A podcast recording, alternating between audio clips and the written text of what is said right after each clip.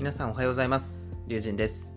子育てハックラジオへようこそということでこのラジオでは読書から得られた子育てに関わるハックを1日23個お届けしております。今日は4月の4日日曜日ですね。皆さんどんな朝をお過ごしでしょうか？えー、今日もね、えーと、ラジオ頑張っていきたいなと思ってるんですが、ちょっとね、いつもと違うやり方で今日は、えー、チャレンジしてみたいというふうに思ってます。というのも、まあ、どんないつもね、やり方してたかというと、基本的にはいつも台本をバーっと書いてですね、で、まあ、それもできるだけその交互体で書いて、それを読み上げるっていうのをね、いつもやっていたんですけど、これだとですね、どうしても、なんというか、こう、機械的な喋りになるというか、あまりこうリアルをお届けできてないなっていうのとあとはねシンプルにあの結構時間かかるんですよね。台本作りも結構大変で、まあ、その辺も含めてちょっとやり方を変えてみようかなと思ってます。じゃあどんなやり方するのっていうことなんですけど昨日ですねあの勝間和代さんのあのボイシーだったかな YouTube かなを見てですねえっ、ー、とまあ、そこで勉強したんですけど、まあ、音声入力をもっと使ってみようっていうことであの台本はすごくこうシンプルに、まあ、箇条書きでいくつかを書いてですねでそれを見ながらあとはもう喋ってその喋った内容を音声入力で取っておくと。そしてそれを、えー、僕がねもう一つやってるインスタの方に、えー、文字起こししたものをいくつかねこう入力していくというやり方をねちょっとやってみたいなと思っておりますなので結構ねアドリブで喋ることが多いのでもしかしたらちょっとお聞き苦しいところも多々ある方は思いますが、ぜひね、よろしくお願いしますと。あとはまあ変わらずね、できるだけノーカットでいきたいので、まあちょっとね、あのその点も聞き取りにくいところも出てくるかもしれませんけども、ご容赦いただけたらと思ってます。はい、ちょっとね、前置き長くなりましたが、今日何の話をするかというと、今日はのめり込む読書を体験させるシンプルな方法、まあ、これをテーマに話をしていきたいというふうに思います。参考になる書籍は、自力でできる子になる好奇心を伸ばす子育てという本になりますのでこれあの概要欄の方にリンク貼っておきます気になる方はぜひチェックしてみてくださいでは早速結論ですが、えー、のめり込む読書を体験させるシンプルな方法。それはですね学習漫画を買ってあげようってことです、まあ、これをね深掘りしていきたいというふうに思います。まずはその僕の過去の話をさせてもらいたいんですけど僕は一応なんとかあの薬剤師という資格を取るまでに至ったんですけどどうしてもねあの国語が苦手でした。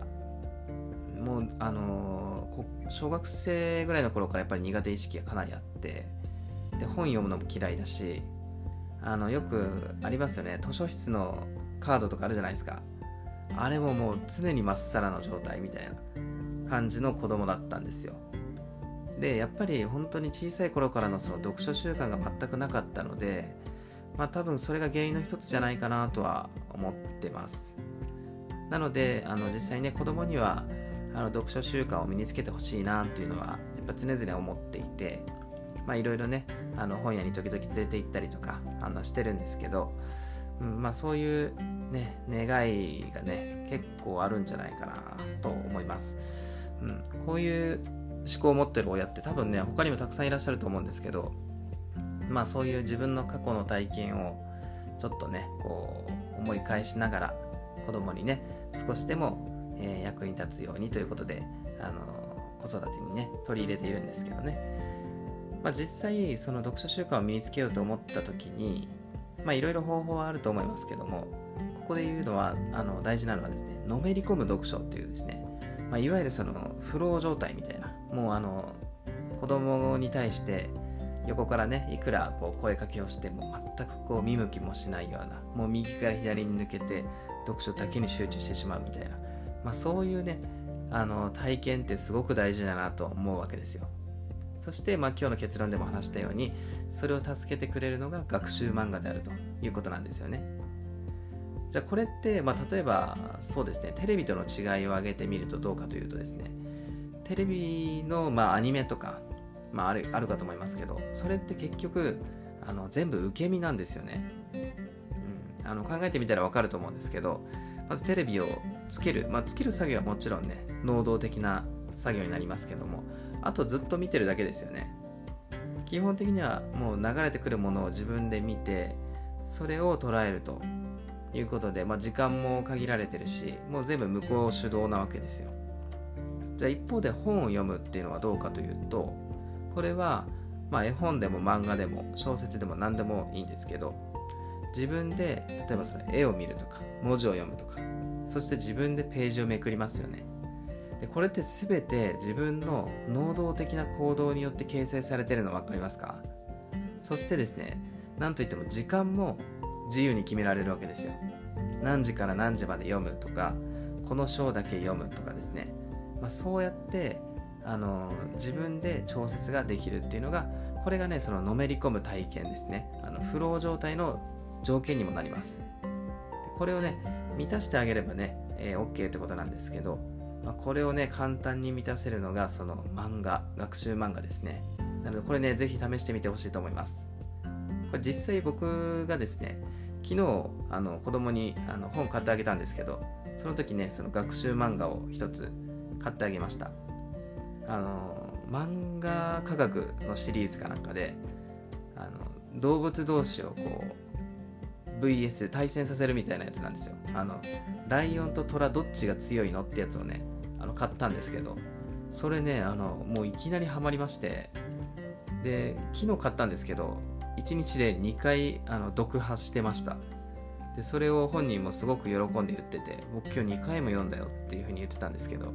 まあ集中して読んでたのでこれ結構あの再現性あるなっていう風に思ったので、えー、ぜひねあの皆さんもやってみてほしいなというふうに思います。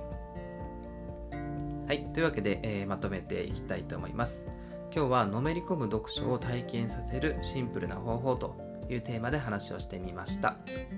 まあ、結論ね、学習漫画を買ってあげようという話になりますね。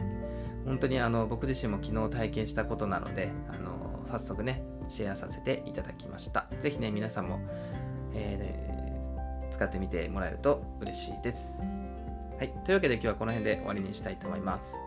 僕のチャンネルではこうして読書から得られた子育てに関わるハックを1日2、3個お届けしております。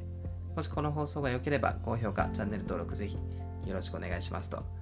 いうことで、えー、今日ですね、この辺で終わりにしたいと思います。今日日曜日ですけども、皆さんね、どんな予定がありますか？福岡はね、あいにく雨の天気ということで、ちょっとね、残念なんですが、えー、楽しんで、えー、子育てを楽しみながら、そして